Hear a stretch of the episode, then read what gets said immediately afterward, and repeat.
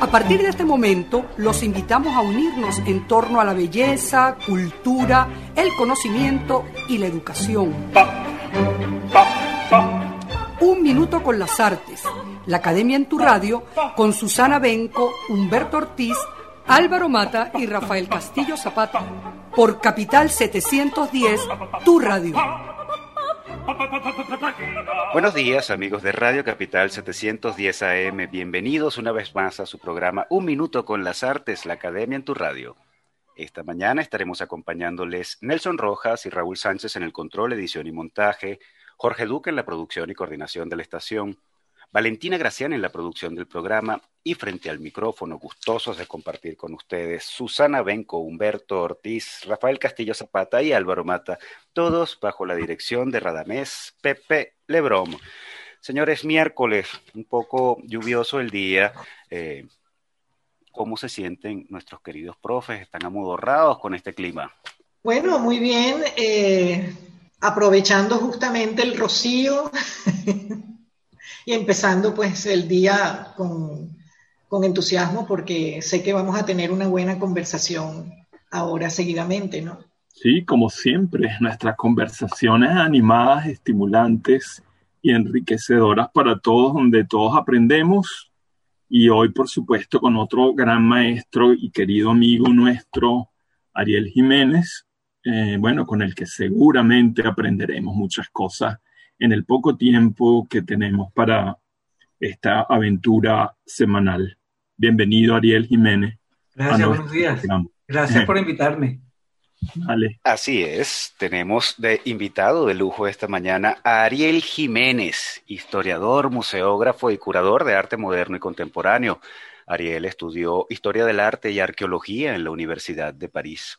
Uno, ha sido curador de numerosas exposiciones en instituciones públicas y privadas de Venezuela, América Latina y Estados Unidos. Adicionalmente, fue director del Departamento de Educación y Medios Audiovisuales del Museo de Arte Contemporáneo de Caracas. Fue director de la sala de exposiciones de la Fundación Eugenio Mendoza en Caracas, donde creó un centro de documentación sobre arte contemporáneo y además organizó seminarios con prestigiosísimos invitados nacionales e internacionales. También trabajó como curador en jefe para la colección Patricia Phelps de Cisneros en Caracas, donde dirigió un circuito expositivo desde el Folk Art Museum de la Universidad de Harvard hasta el Malva, el Museo de Arte Latinoamericano de Buenos Aires. Fue también director general y curador del Museo de Arte Moderno Jesús Soto en Ciudad Bolívar y ha publicado numerosos títulos imperdibles, todos ellos, entre los que destacan los dedicados a Jesús Soto, Alfredo Bulton, Carlos Cruz Diez, Roberto Obregón, Ferreira Gullar y Valtercio Caldas, entre muchos otros. Ariel Jiménez actualmente trabaja como curador independiente. Bienvenido, Ariel, a Un Minuto con las Artes. Muchas, muchísimas gracias por la invitación y buenos días para todos. Buenos días, Ariel. De verdad encantada de tenerte en el programa eh, sé que vamos a tener una conversación sumamente agradable, interesante, varios tópicos. Adelante. Querido Ariel, bueno, son muchas cosas por las que podríamos abordar eh, tu presencia en nuestro querido programa, pero bueno, yo voy a plantear un tema que, quizás está también puesto en escena en lo que acaba de leer Álvaro sobre tu nutrido eh, currículum, ¿verdad? Que son las series de las conversaciones, como si tuvieses encontrado allí un campo de acción sumamente pedagógico y con, una, con un valor, yo creo que histórico y crítico eh, fundamental, ¿no? Tus entrevistas o tus, más bien tus conversaciones con, con los maestros, con Soto, con Cruz Diez, con Ferreira Goulart, etcétera. Ah, bueno, a mí me han nutrido muchísimo y esta mañana precisamente estaba repasando tu conversación con el maestro Soto. Entonces escribí unas líneas que prometo que no son muy largas eh, para introducirte y que tú hables un poco sobre tu experiencia de la conversación, que, que es un arte muy particular, muy difícil de llevar, ¿no?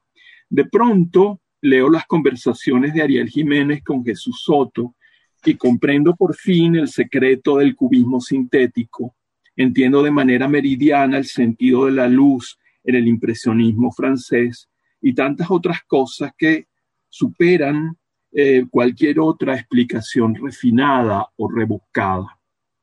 Los maestros son eruditos de otro modo, más por experiencia que por estudios.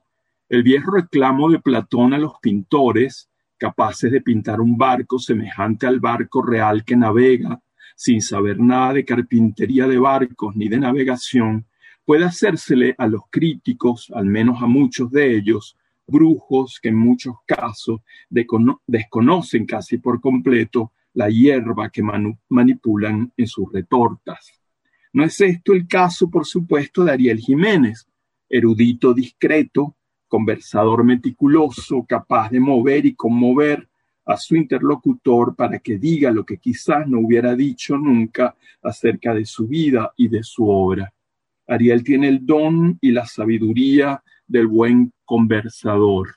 No va al diálogo en ayunas como interlocutor improvisado y al mismo tiempo todo lo que sabe lo guarda con cuidado para no apabullar al que debe tener el privilegio de la palabra, que es el entrevistado. La sutileza de su método conversacional me hace recordar al maestro Lezama Lima, refiriéndose al prodigio de la concurrencia dialógica que germina impredecible en toda buena plática serena. Y cito lo que dice el maestro cubano en un texto que se llama precisamente de la conversación. Él dice, el ritmo de una conversación es en extremo riesgoso y pocos han logrado sobrepasarlo, quedándolos más mareados y lo que es peor aún, mareantes. Se trata de un ritmo invisiblemente entrecortado, pero del cual sacamos después una cinta como si la imaginación pinchada por lo fruitivo adelante de su reconstrucción, tuviese que unir el pez que salta con el que se dispara como una flecha, la plata milionochesca de la sardina con el pez espada. Avanza la conversación como deshaciéndose en cada una de sus civilizaciones, se disculpa con el sejijunto trascendental al cual percibe de inmediato como insensible a sus diminutas flechas, procura no subrayar para provocar el placer de una súbita inmersión en el acuario, pues le interesa hasta la pasión secreta que el que escucha mantenga su libertad para ocultarse y reaparecer ante la diversidad que frente a él se ejercita pues mantener el acecho en el otro es su pasión, casi su locura. En esta descripción hermética y oracular como todas las de nuestro maestro cubano, eh, bueno, creo que se pone en escena una de las maravillas de la conversación, ¿verdad? Ese intercambio que él dice invisiblemente entrecortado y, la, y, la, y la sabiduría del que sabe detenerse, ¿verdad? Para esperar la intervención del otro, esa, esa, esa danza mutua que hace de las grandes conversaciones una experiencia única de revelaciones, porque el conversador tiene la, la capacidad de, la paciencia también de lanzar el anzuelo, fíjense todas las metáforas marinas que utiliza aquí el maestro, ¿verdad? Lanzar el anzuelo y no apresurarse en, en atraer a la presa con el hilo, sino que lo deja suelto un tiempo para que el entrevistado capture y, bueno, venga cargado de una cantidad de elementos preciosos. Eso ocurre con las entrevistas de Ariel Jiménez. Entonces, eh, lo que querríamos, en, en primer lugar, conversar con, con, nuestro invitado, es precisamente que nos hable de esa experiencia de la conversación con los maestros, de lo que para él significa esa modalidad peculiar de, entrar en relación con el conocimiento de los maestros, que no es a través de, un, de un texto leído o de una investigación, sino de esa cosa que parece tan elemental y impredecible como es el diálogo entre dos personas. Bueno, fíjate, eso, eso parte primero de la fascinación que he tenido yo al leer las entrevistas de artistas plásticos, desde Mil Bernard, por ejemplo, con Cézanne, también las entrevistas que leí una vez de, con André Breton, larguísimas, que se hicieron por la radio, y yo encontraba que no había nada, nada más esclarecedor para, para responder a ese enigma que es la imagen para quien se interesa por la historia del arte, que leer justamente el, el, testimonio de, de sus uh, autores ¿verdad? De, esas personas que piensan haciendo cosas, haciendo objetos, produciendo imágenes, y que es una manera muy particular de pensar. De manera que para llegar a esa manera particular de pensar, de ese, ese admirable artesano del ser, como decía Merleau-Ponty de Cézanne, me parece que una de las vías más hermosas es la de conversar con, con los artistas plásticos. Y bueno, yo tuve la fortuna de poder hacerlo con maestros como Soto, pues Diez, el gran Ferreira Cular en Brasil, y Valtercio Caldas. Y efectivamente, parte de, lo emocionante de, de, esas conversaciones era, y por eso me parece tan bella la imagen del, del anzuelo, ¿no? la imagen marina del, del Isama, porque era no ir con una serie de preguntas preparadas, sino más bien con una serie de inquietudes y de buscar la manera de estimular en el otro el deseo de hablar de eso. Y, y después, mientras él habla, estar al acecho de, de, de, cualquier este, este, eh, duda estimulante que pueda surgir durante la conversación. Las cosas más interesantes de, las entrevistas que he hecho, en particular con Soto y con Ferreira, que son de las que más me gustan y que más me, estimularon, nacieron durante la conversación, no fue nada previsto. Es decir, cuando, por ejemplo, Ferreira Goulart, que, fue un gran crítico de arte en Brasil y además un poeta admirable, se bloqueaba por alguna circunstancia con el análisis de las obras plásticas, me tocaba a mí buscar la manera de, de, abordar otro problema, por ejemplo, en la poesía. Y eso hay, que estar efectivamente atento a, a, a todos los, los diminutos, las diminutas inflexiones de la conversación que nos permitan tomar el momento adecuado para abordar otro problema. Así que me gusta mucho esa, esa esas eh, metáforas marinas de, de porque me parece que son muy aptas para lo que es el, el, tema de la conversación con los artistas plásticos y en particular con ellos, que te digo, tienen una manera muy particular de pensar, que no es la de manipular palabras y conceptos, sino la de manipular texturas, colores, formas, y que no deja por eso de ser una manera de pensar. Claro, por eso, por eso esta mañana me emocionaba porque cosas que yo he estudiado en los libros de teoría, por ejemplo, sobre la diferencia entre cubismo analítico y cubismo sintético, nunca la había comprendido de manera tan meridiana cuando Soto te responde lo que le enseñó Fabiani, por ejemplo, ¿no? Él dice, ah, Fabiani me enseñó la síntesis, inmediatamente dice, me, me, me enseñó a no poner todo lo del objeto en la imagen. O sea, elegir algo del objeto. Y eso casi que me saltó la imagen de uno de esos bellísimos papier collé de, de Picasso, en los que precisamente ocurre la síntesis, en que el objeto está insinuado, ¿verdad? Y que no está pintado tal como es, sino insinuado además con elementos extrapictóricos. Y eso me pareció genial. Por eso la reflexión de que en el maestro aprendemos cosas que no vienen del análisis técnico eh, estricto, sino de la experiencia, como tú acabas de decir, de la experiencia del artista con el hacer, con su Exacto. propia factura de, la, de, las cosas, ¿no? Y que es fundamental, porque si tú no entiendes esa manera de pensar, este, organizando formas, colores, texturas, materiales, pues no, no puedes acceder a la, a la maravilla que es una obra de arte, pues no.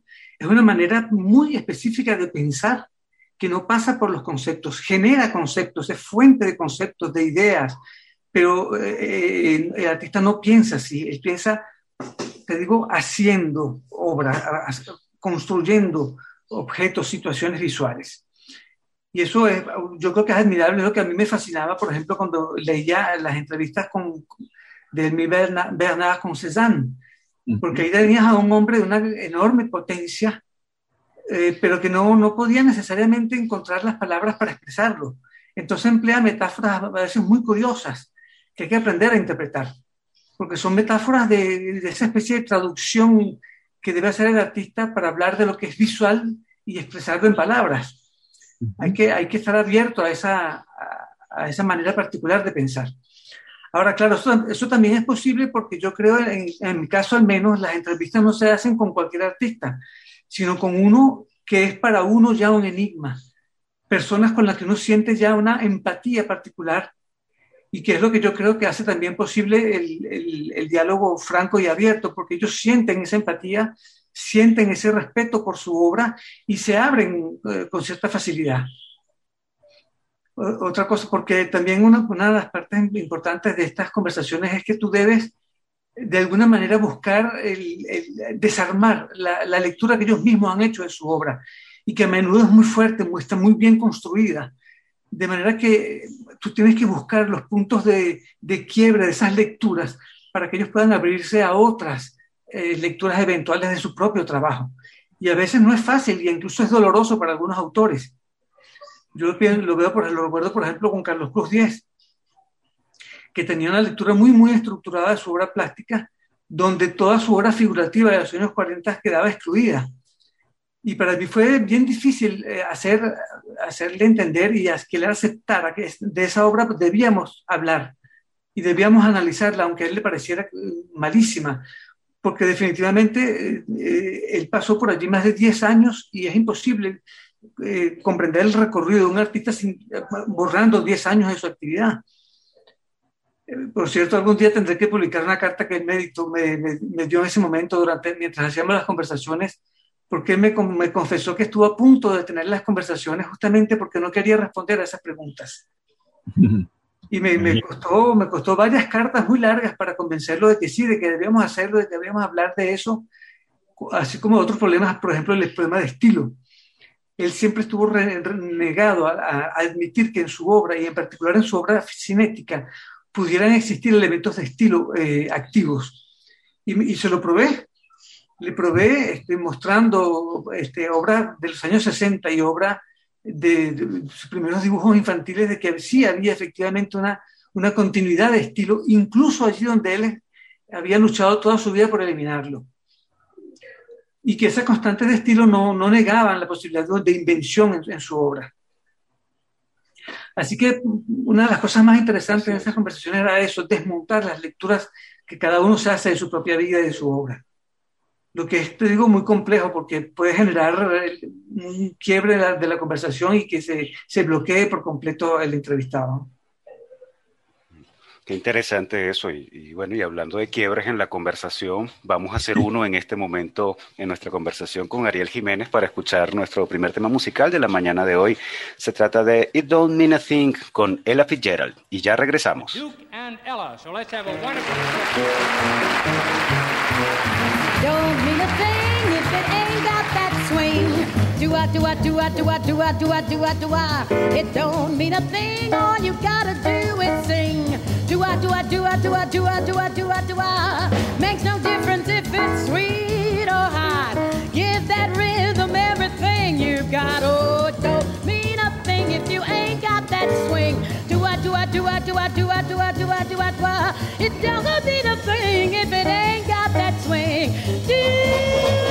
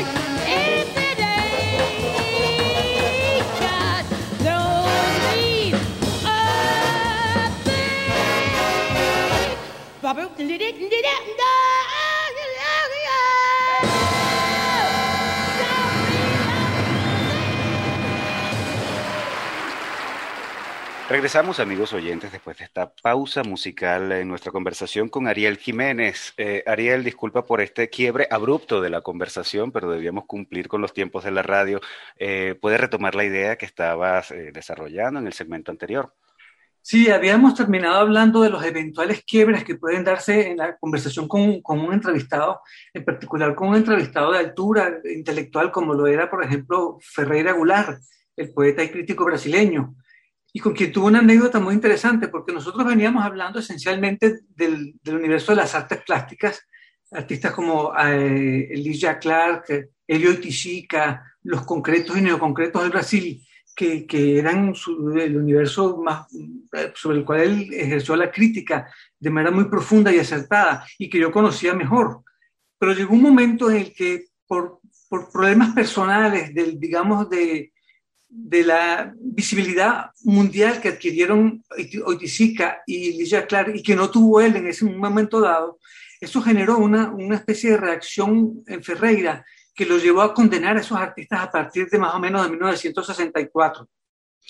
También ligado a la experiencia política, porque Ferreira se hizo comunista, este, tuvo una experiencia muy militante, muy fuerte como, como comunista, después rompe con el comunismo y todo eso generó una serie de tensiones que lo llevaron a sencillamente a bloquear su, su actividad crítica con respecto a esos artistas.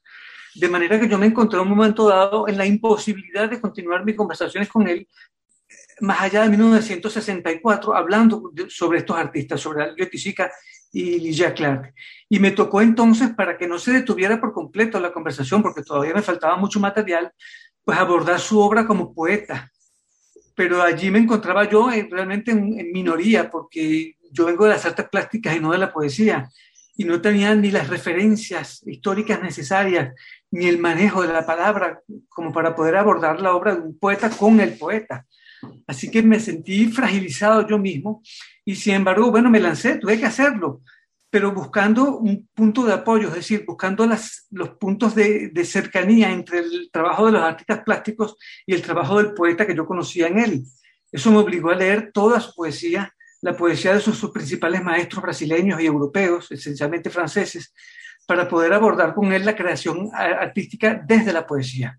Ahora, yo quedé muy contento porque creo que fue uno de los momentos más interesantes de, de las conversaciones que mantuve con él eh, escucharlo hablar de lo que era el proceso creativo de un poeta, de ese, ese eh, terror que podía ejercer en un poeta encontrarse, enfrentarse a la página en blanco e ir tras cada palabra escrita, ir reduciendo las posibilidades de libertad que tiene un poeta. Eso me pareció muy bello cuando lo decía, con cada palabra que le agregaba, él iba reduciendo sus niveles de libertad. Y eso lo, lo, obligaba a ir cada vez más, pues buscando esa, esa, esa excepcional, ese orden excepcional de la palabra que produce el poema. Y fue un momento en el que yo me, me, sentía muy fragilizado conversando con él y sin embargo creo que fue, no sé qué dirás tú Rafael, que también eres poeta, uno de los momentos más interesantes de, de, la, de las conversaciones con Ferreira. Sí, ciertamente. Parte importantísima de ese diálogo es lo que le dedicas a la poesía o le dedican entre los dos a la poesía de Ferreira, que es una poesía de vanguardia maravillosa, ¿verdad? Es una, eso que su famoso poema sucio y todos esos grandes experimentos que tienen que ver con el concretismo también en poesía, porque en, en, Brasil el concretismo no solamente se vio en las artes plásticas, sino también en la poesía, ¿no? Y bueno, Ferreira Goulart es uno de los grandes representantes de, de ese movimiento también en la palabra. Y creo que sí, tu libro de, conversaciones con Ferreira es también un precioso documento sobre el, neoconcreto en Brasil, pero también sobre el hecho mismo de la poesía como forma, como, como experimento con la palabra. Y, y bueno, tú te atreviste inclusive a traducirlo. Fíjense que Ferreira no está totalmente traducido al español y tú te atreviste a hacerlo con además poemas de mucha envergadura. Bueno, fue una experiencia muy bella y muy enriquecedora para mí porque él acababa de terminar uno de, su, último libro de poesía que yo sepa, que se llamaba En algún lugar ni ninguno. Y tuve la ocasión de, sí, un momento, en un momento dado me di cuenta de que en ese trabajo, en ese estudio de su poesía, para poder seguir las conversaciones con él, yo había casi traducido más de un 60% de ese último libro. Entonces, bueno, me dije, ¿y por qué no lo termino?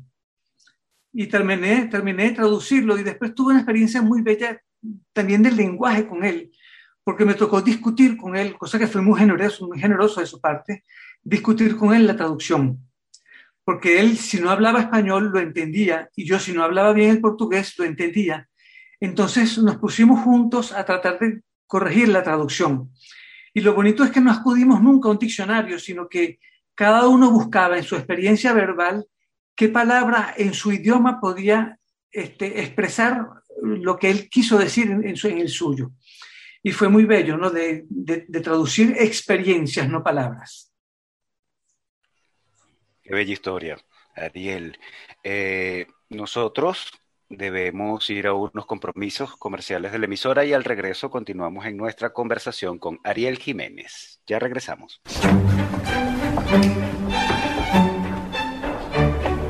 No se aparten del dial.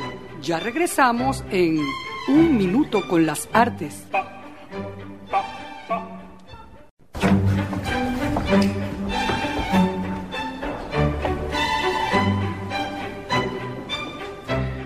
Regresamos amigos oyentes después de estos compromisos comerciales de la emisora en nuestra gratísima conversación con Ariel Jiménez. Susana, ¿qué tienes para Ariel?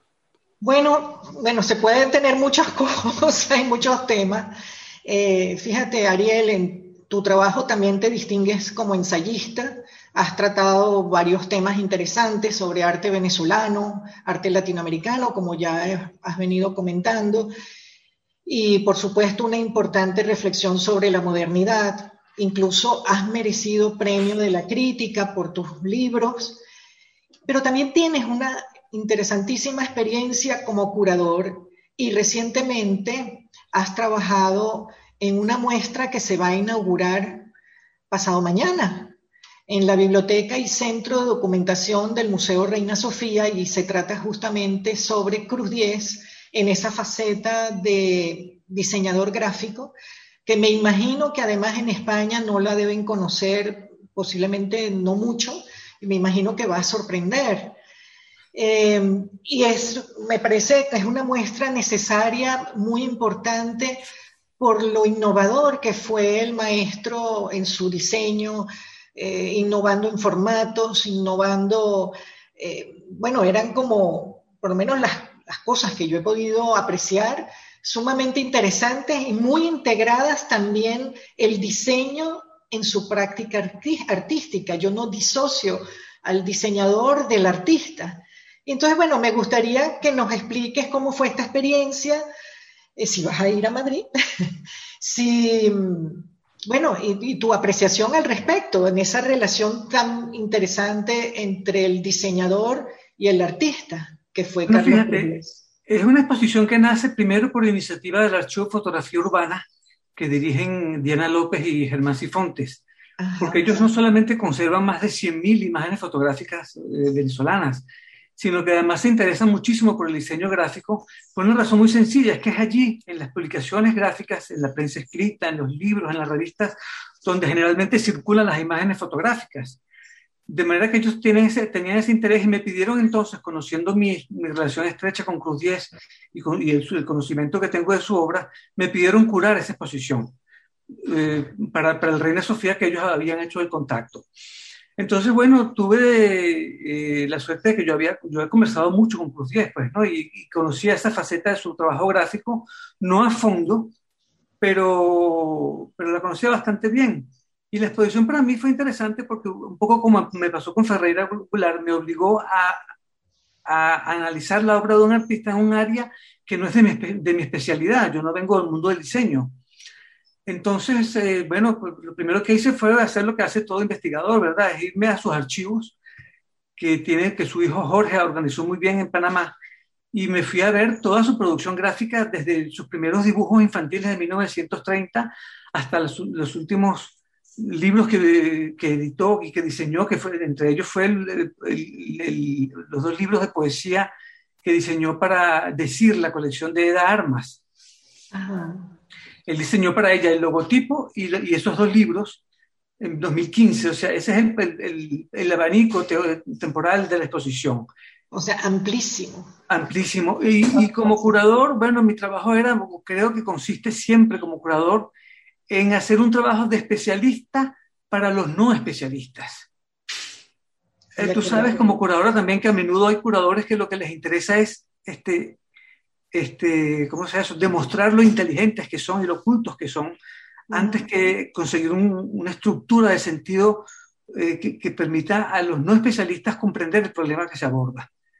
Y yo, yo soy de los que piensan en todo caso que este, lo importante es esa, esa, ese nivel de comunicación que uno pueda conseguir con el público y en particular con los no especialistas.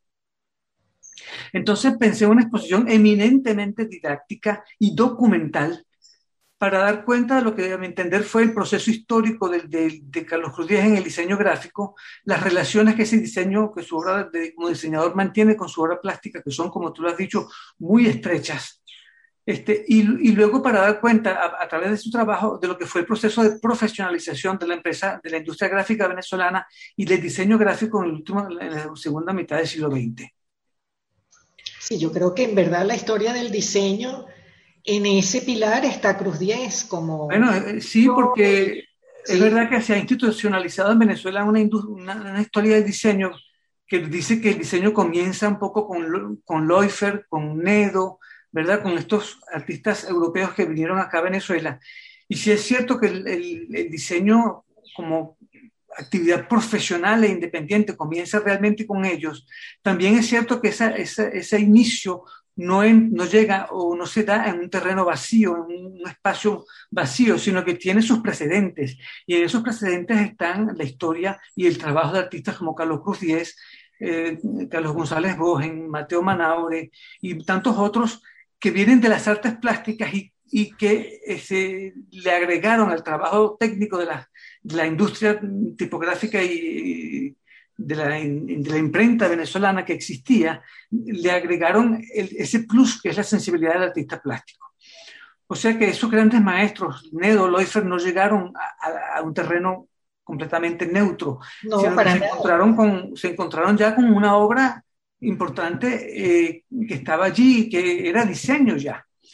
Entonces, eh, fue un poco lo que intentamos también, complejizar esa historia del diseño en Venezuela, agregando la historia y el trabajo de estos artistas que como Carlos Cruz Díez, eh, pues eh, tuvieron la tarea histórica de, de, agregarle al trabajo de los técnicos la sensibilidad del artista plástico. Esa, esa yo tuve un contacto en una experiencia que fue algo traumática para nosotros, los que trabajábamos en museos en, el año 2003, en una mega exposición que así se llamó, me tocó precisamente trabajar diseño. Y me encantó, una de las cosas que me dio un placer extremo fue ver los afiches de Cruz 10, con, es, como te digo, esa innovación de los formatos, afiches circulares, triangulares, eh, tarjetas a modo de origami. Pero hay, hubo una revista que, de una edición del Farol, que me, que nunca lo olvidaré, porque la revista se abre y se ve como una fisicromía. Ah, ok. Esa me encanta, la portada es negra y viene como una especie de gradación de tamaños de las hojas con los colores y entonces bueno, cuando se abre la revista es como un abanico y es como una fisicromía. ¿no? Claro. No, me, me, parece magistral. Para mí, eh, sí, es un artista que manejaba el medio gráfico e hizo unas experiencias increíbles. ¿no? Claro, bueno, es que su obra como artista plástico está profundamente unida a la, a la imprenta y a los me métodos fotomecánicos de reproducción de la imagen. Exacto. Primero porque, bueno, desde muy joven, tenía, él tenía 12 años en la escuela primaria y él había hecho ya un pequeño periódico para sus compañeros, que hizo con, con una especie de sellos que él eh, aprendió cómo, cómo, cómo construir esos sellos y cómo imprimir en, papel y ha hecho un pequeño periódico. O sea que desde muy niño él estaba fascinado, estuvo fascinado por la prensa escrita y por los medios de reproducción de la imagen y de los textos. Y luego ya cuando comienza a hacer, hacia 1957-59, su obra como artista eh, cinético que conocemos, tú verás que los, los, procesos que él emplea son los de juxtaposición y superposición de tramas coloreadas. Eh, toda su obra está basada en eso. Y, definitivamente esas son también las, las, herramientas básicas de la imprenta. Toda imagen eh, a color está basada en la reproducción de, tramas de color juxtapuestas y superpuestas. De manera que definitivamente él, todo su lenguaje plástico básico lo saca también de la imprenta. Y, y, por eso la exposición tiene entre los cinco núcleos que yo pensé, hay un núcleo dedicado exclusivamente a eso, a hacerle ver al público que su lenguaje como artista plástico está basado en las herramientas básicas de la imprenta.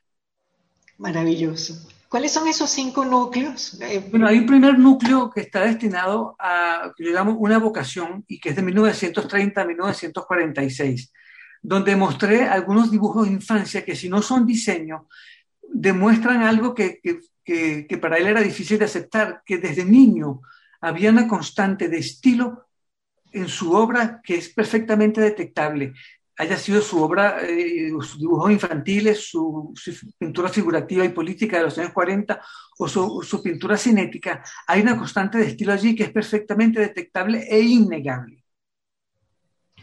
Entonces, eh, por eso, esos dibujos tienen como función eso, este, demostrar esa constante, hacer visible esa, esa constante de estilo, que no, que no impide la invención, porque para él esa constante de estilo y esas este, ¿cómo podemos decir? Esos eh, reflejos estéticos que, se que él aprendió en la escuela, él los veía como, como eh, impedimentos para la invención, para la creación plástica. Y yo le demostré que no, que eso estaba allí, que era presente, que era como una manera de hablar o de cantar. Cuando un artista cante, cante lo que cante, su timbre de voz es el mismo. Esa constante está allí y todo artista debe este, eh, contar con ella le gusta o no, lo quiera o no. Yo lo hice basado en un texto de eh, Jolón Basto, que Rafael conoce muy bien, que se llama El grado cero de la escritura, y donde él hablaba justamente de la escritura como una especie de invención, ¿verdad?, formal, este, que debía, si, si, existía, era como una especie de brecha que el artista debía abrir entre dos naturalezas, por una parte la naturaleza que llamaba biológica del estilo y por la otra esa otra naturaleza que es la esencia, dos, dos naturalezas que están allí con las que las cuales el artista debe contar y es en, una pequeña brecha que él puede abrir allí donde puede aparecer ese, ese, ese hecho nuevo que llama la escritura de cada autor. Ariel, y aprovechemos antes, nos queda poco tiempo. Eh, ¿Cuáles son los otros cuatro núcleos para que nuestro público se entere? Ok, el, otro, el segundo núcleo se llama este, artista, perdón, diseñador y artista independiente, que va de 1946 a 1960. Y es porque él, este, él era artista plástico, pero él tenía que vivir de su trabajo y, para eso él solo podía hacerlo como diseñador. O sea que en ese segundo núcleo es el, un momento en el que el diseño ocupa para él la mayor parte de su tiempo y la, su obra plástica era algo que él hacía al lado aunque era para él fundamental, pero era realmente una, una actividad paralela.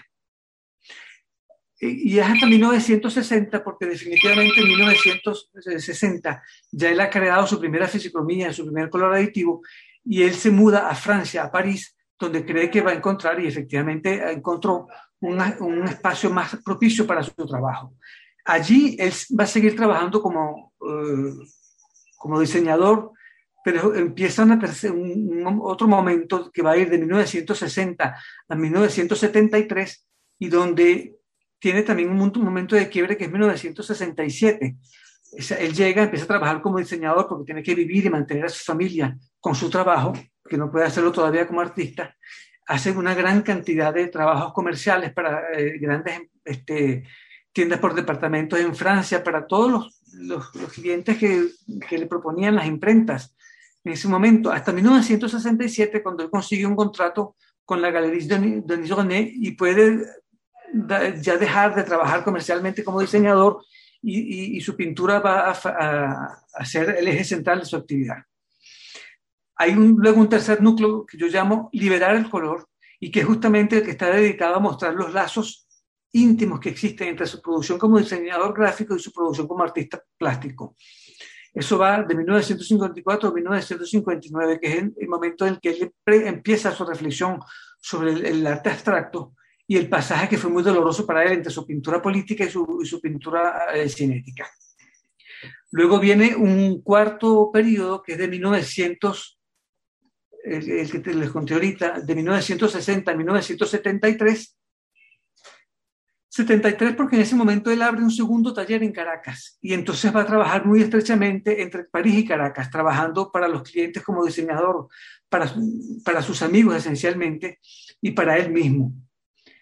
Y, luego un último periodo que yo llamo diseñar por amistad y donde él va a trabajar exclusivamente para él y para sus amigos, entre quienes están eh, Alfredo Armas Alfonso, Eda Armas también, que es la hija de Alfredo Armas Alfonso, que fueron amigos entrañables durante toda su vida, y eh, también en particular para Alfredo Bulton, para quien diseña unos, una decena de libros, y entre ellos algunos de sus más bellos libros, como por ejemplo El, arte en la cerámica aborigen de Venezuela, que es un libro hermoso, ¿verdad? Precioso libro, sí. Que hizo para Alfredo Bulton.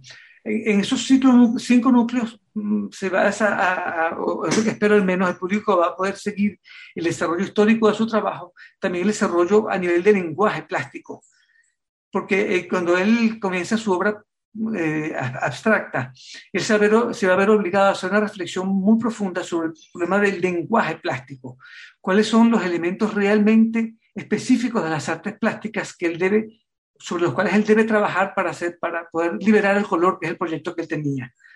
Y allí se va a encontrar con eso que yo llamo y que eh, el peso de la forma y que va a elevar el título de la exposición, que para liberar el color de sus ataduras formales, él va a tener que buscar la manera de reducir al mínimo el peso de la forma, para que en su obra se manifieste solamente el color como realidad lumínica y no material ni química.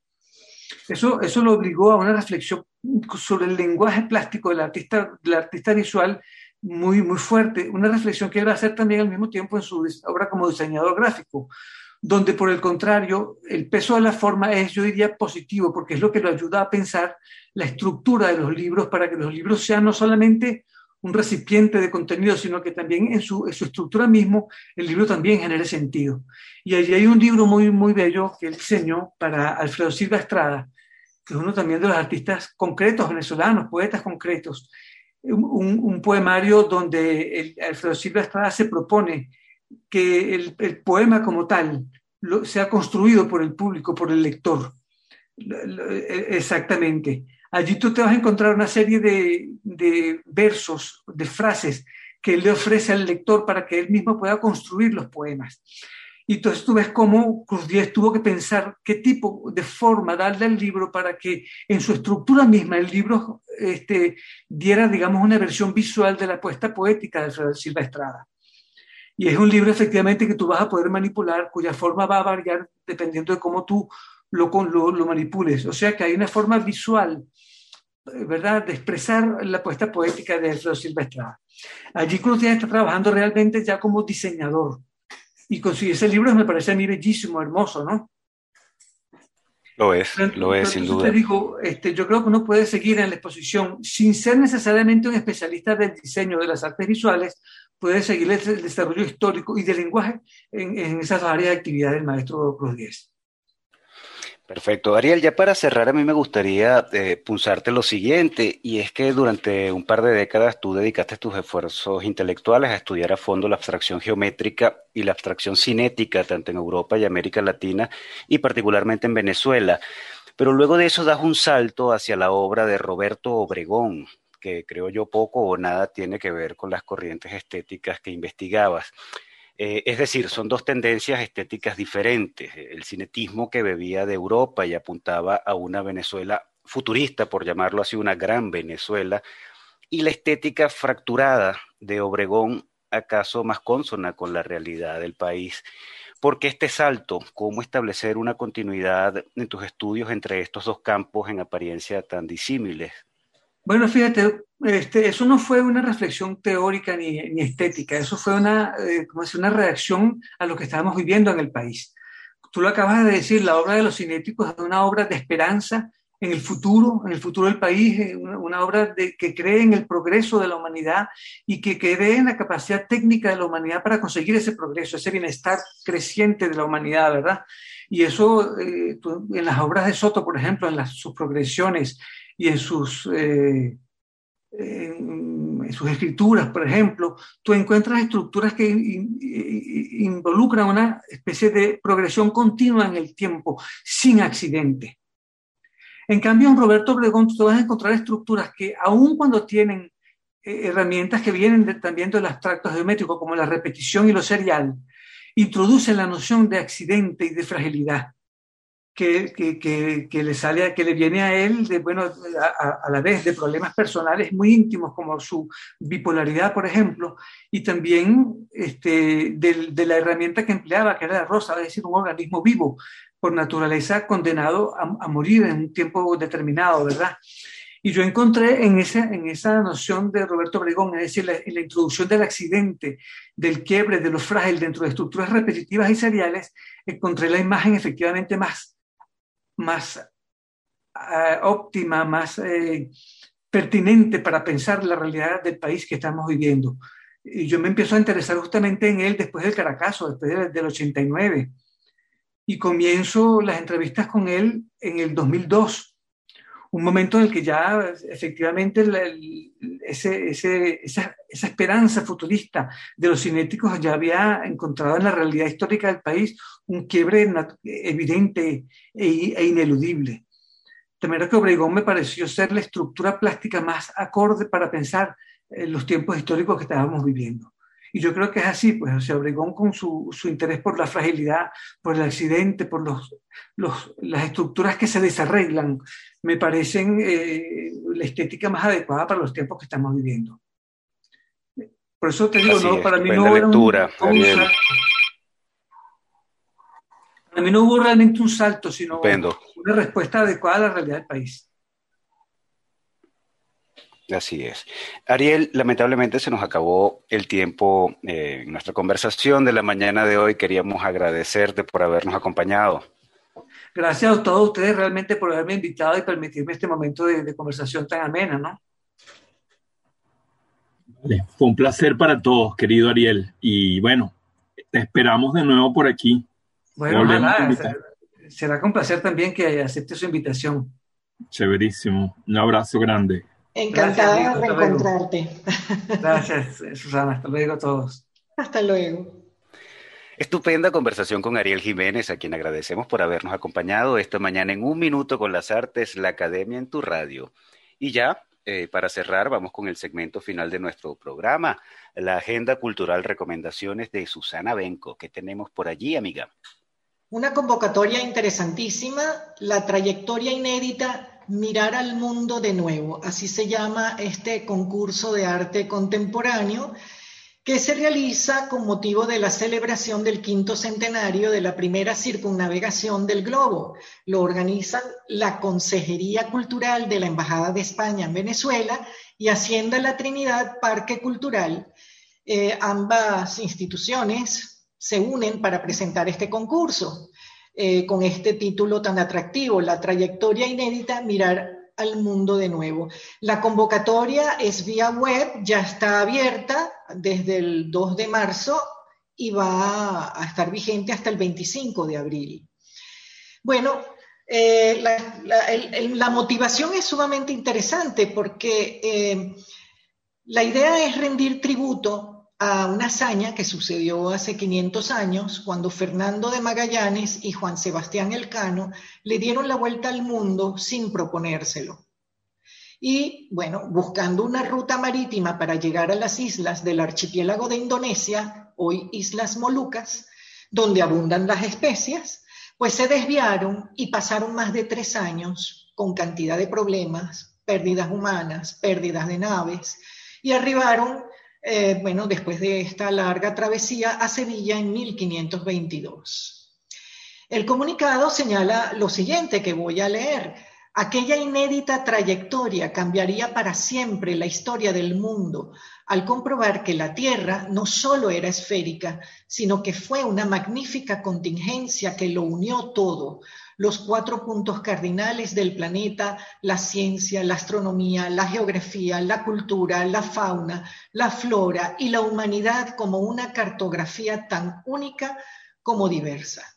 De modo que los artistas tienen una amplia gama de temas para trabajar y pensar y, enviar su, propuesta.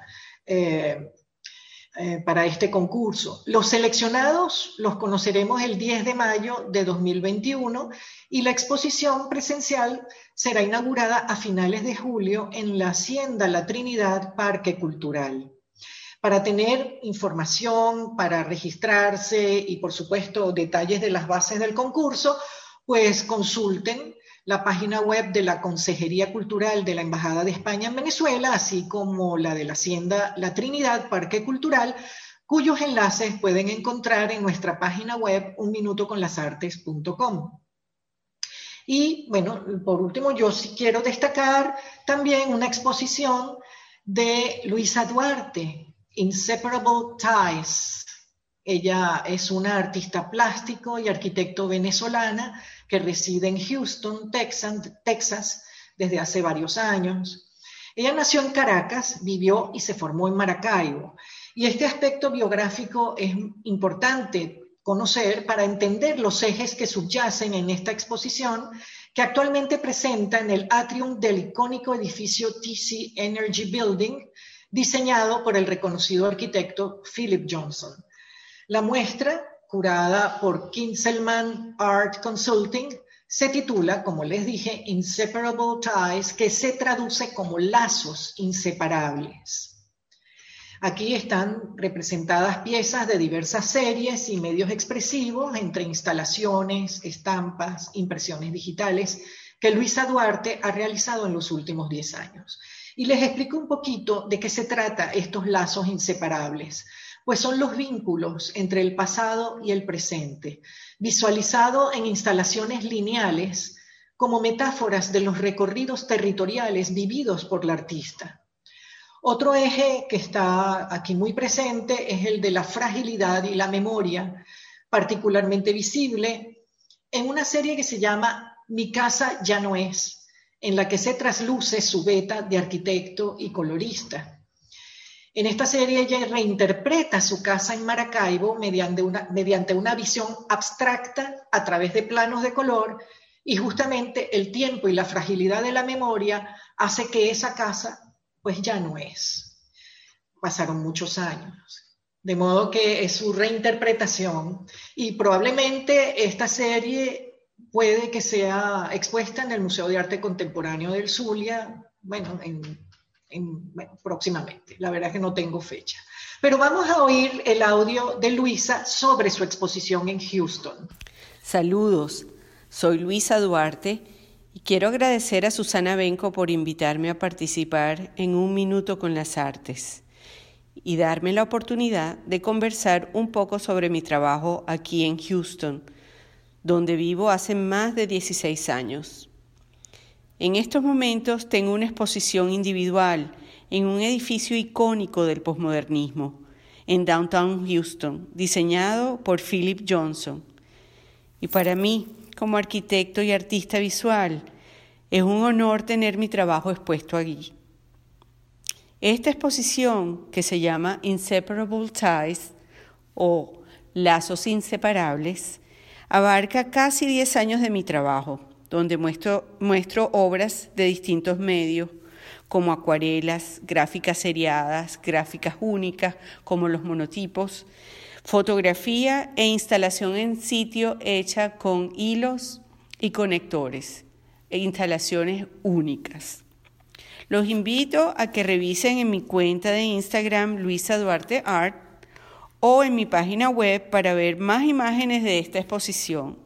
Mi página web es www.luisa-duarte.com barra inclinada inseparable inseparable ties T-I-S guion 1.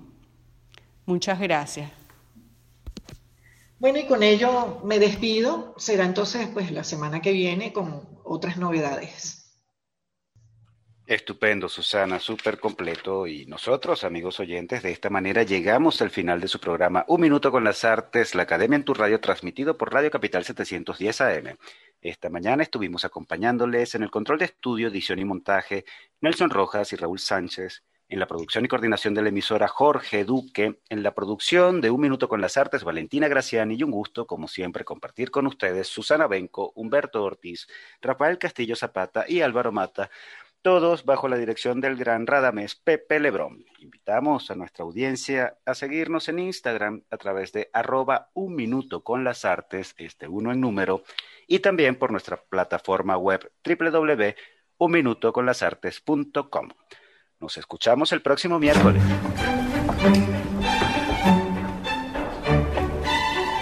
Y hasta aquí, un minuto con las artes la invitación es para el próximo miércoles a las 9 de la mañana por Capital 710, tu radio.